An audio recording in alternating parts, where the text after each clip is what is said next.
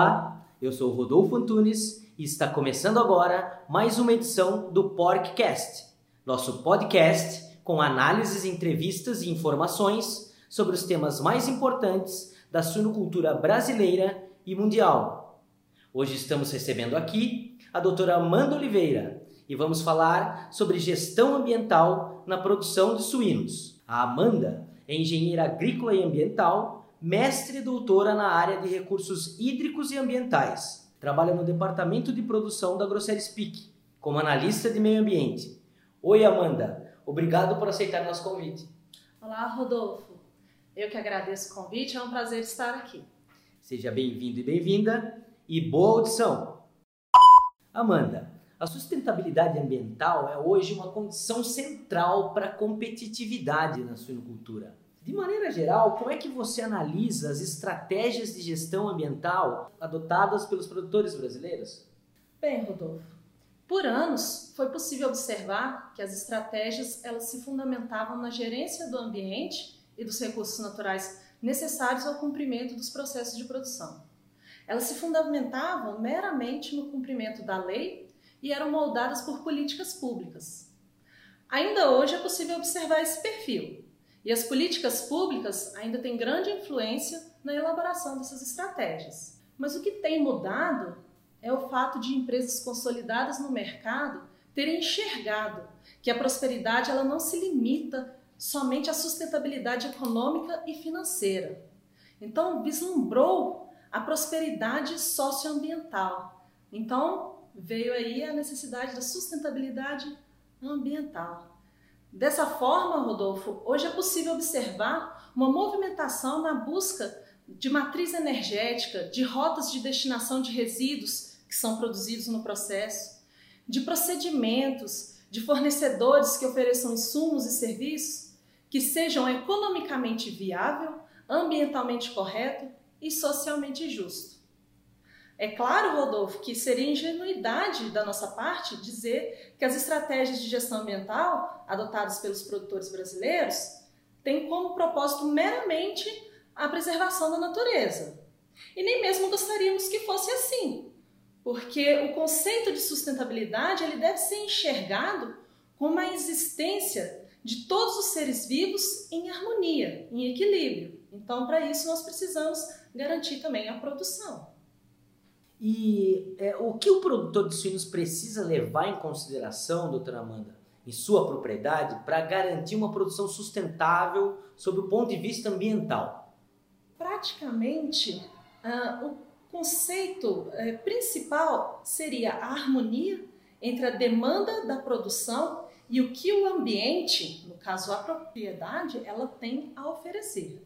Por exemplo, água que atenda a demanda, não só em quantidade como também em qualidade, meios para dispor os resíduos orgânicos produzidos durante o processo, os dejetos, os restos de parição, né, os animais mortos, compostagem de forma geral. Caso o ambiente ele não ofereça, né, ele não oferte o suficiente para a produção, o acesso a tecnologias que otimizem o uso dos recursos naturais ele é fundamental. E claro, se a estrutura da propriedade atende à legislação no que tange as áreas de preservação e conservação.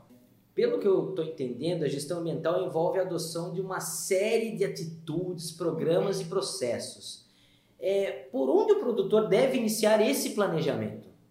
Então, é importante salientar que, ao pensarmos na destinação final adequada dos resíduos sólidos ou líquidos a definição da matriz energética, a gestão dos recursos hídricos ou qualquer outra medida de gestão do processo é uma organização do sistema de gestão ambiental. Então, o que eu posso te falar aqui é por onde o produtor deve iniciar seu planejamento para que as estratégias de gestão ambiental ela tenham maior chance de sucesso. Então, nesse sentido, pensando em um sistema de produção ainda não implantado, o produtor ele deve iniciar desde o projeto de concepção, em que é necessário ser feita uma previsão da demanda dos recursos naturais, uma previsão dos resíduos produzidos, quais os impactos que serão gerados, qual que seria a natureza desses impactos, é ambiental, é social, e qual a magnitude desses impactos. Sabendo disso, pode ser feito então um planejamento, né, uma elaboração das melhores estratégias de gestão ambiental.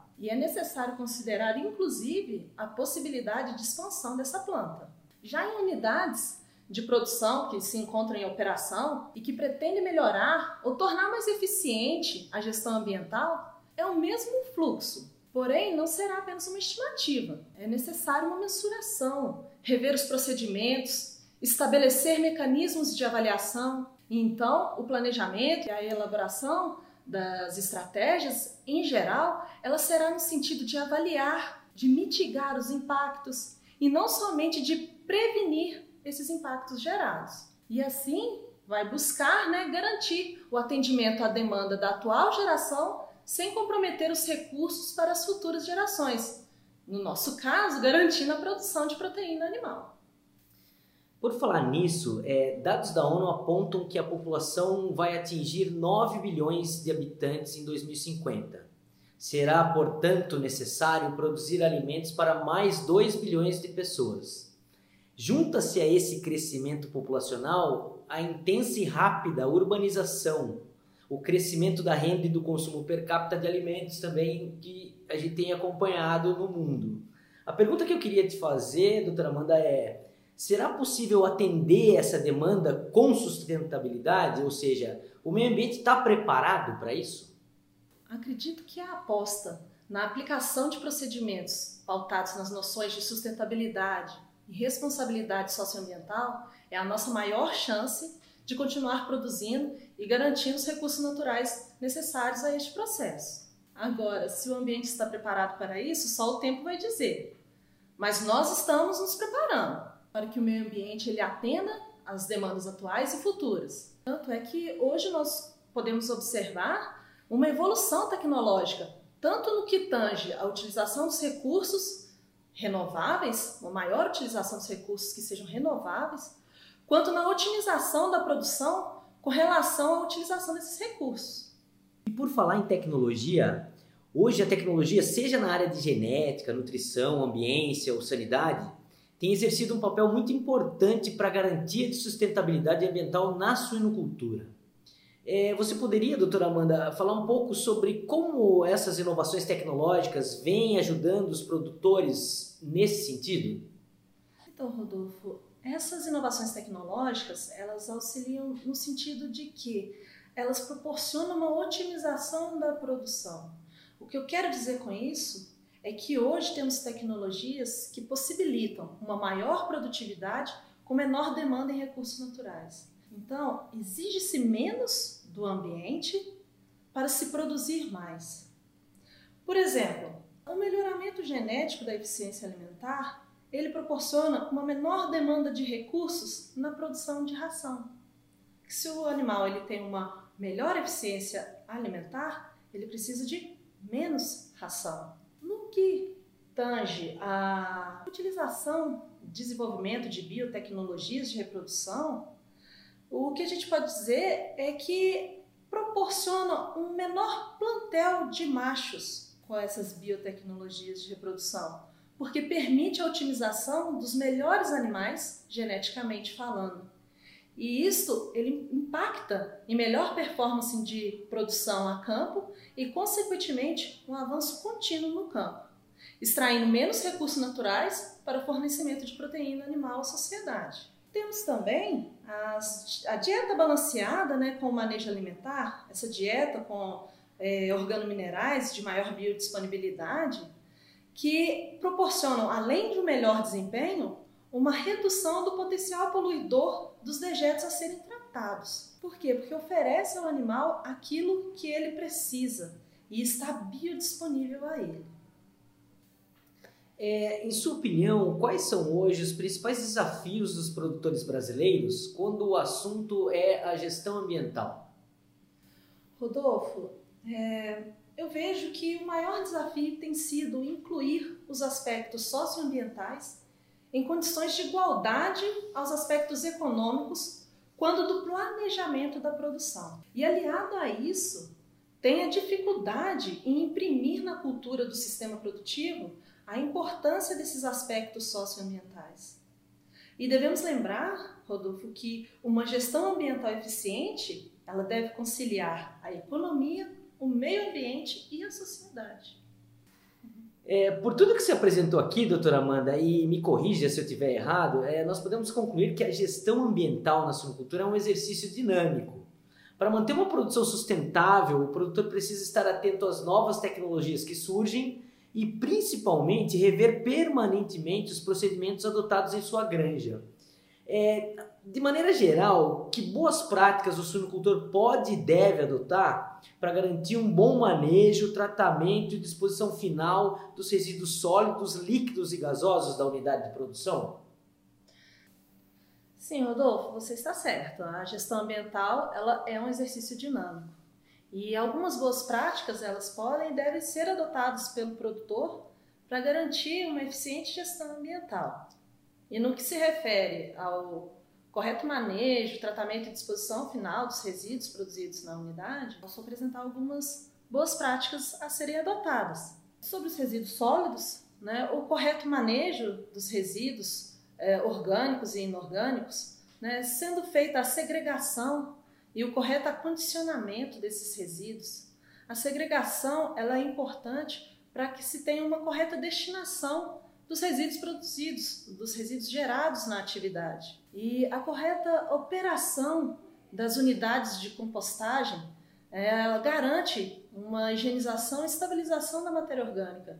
Então, esses resíduos eles não vão cruz para o ambiente, né, com uma carga patogênica alta. É fundamental também garantir a limpeza e organização da propriedade, porque tendo entulhos e lixos acumulados, pode ser atrair vetores isso não é interessante. Não só, então, é do ponto de vista ambiental, como também do ponto de vista de sanidade. É fundamental, Rodolfo, se ter um, os planos de gerenciamento dos resíduos, sendo eles né, o plano de gerenciamento dos resíduos sólidos e o plano de gerenciamento dos resíduos de serviço de saúde da suinocultura. Por quê? Porque é nele que é possível obter informações sobre os volumes produzidos e qual a correta destinação de cada classe dos resíduos para então se ter um planejamento e um melhor manejo desses resíduos. No que se refere aos resíduos líquidos, é, é importante se garantir área suficiente para aplicação desses dejetos, considerando a estrutura e fertilidade do solo, a exigência nutricional da planta e, claro, a legislação ambiental. Caso não se tenha área suficiente, é importante implementar sistemas, é necessário né, implementar sistemas de tratamento para adequar esse efluente à aplicação na área que se tem disponível, ou também adequar esse efluente aos padrões de lançamento em corpos hídricos. Claro que o interessante é priorizar a ciclagem de nutrientes em detrimento ao lançamento. E deve-se ter atenção que para o sucesso dessa estação de tratamento, a correta operação é fundamental. Além disso, o uso racional dos insumos né, contando com equipamentos mais eficientes, né, que proporcionam menor desperdício, é uma prática, né, e consegue-se também um, uma melhor eficiência no que se refere ao manejo desse resíduo líquido. Agora, no que se refere aos resíduos gasosos, né, um, um cuidado que é essencial é, é garantir que os odores próprios da produção eles não atingem as comunidades e vilarejos vizinhos. Mas no que se refere aos gases que são produzidos, né, é, pela decomposição do, do, da matéria orgânica, dos resíduos produzidos ali, boas práticas que podem e, é, podem e devem ser é, adotadas seriam a operação de maneira correta das estruturas de tratamento dos resíduos sólidos e líquidos, evitando né, ou reduzindo a formação desses gases que podem ser nocivos tanto para a saúde quanto para o meio ambiente. E no caso da geração desses gases, né, uh, pode-se utilizar de métodos que reduzam a poluição do ar. Como exemplo, Rodolfo, podemos citar os biodigestores. Por quê? Porque eles armazenam os gases da digestão da matéria orgânica do dejeto. Então, esses gases eles podem ser queimados em flare ou podem também é, ser queimados para a geração de energia. E essa queima, ela segura um benefício não só ambiental, por transformar o metano em dióxido de carbono, que é, é mais fácil de ser sequestrado e menos nocivo, como também um benefício econômico, que seria, no caso da geração de energia, né? seria a geração de energia. Amanda, eu gostaria muito de agradecer sua participação aqui conosco. Foi muito esclarecedor ter conversado com você. Eu que agradeço, agradeço a oportunidade, é, é, o espaço aberto aqui. E é, eu gostaria só, para finalizar, de dizer que planejar um sistema de gestão ambiental é, é organizar o processo independente do tamanho que o empreendimento tenha. Então, é desde o pequeno produtor ao grande produtor. É, podemos organizar um sistema, pode-se planejar um sistema de gestão ambiental. O podcast AgroSérie Speak vai ficando por aqui. Sempre lembrando que este e muitos outros conteúdos técnicos você encontra no aplicativo da AgroSérie Speak, que você pode baixar gratuitamente no Google Play ou na Apple Store. Um abraço para você e até mais!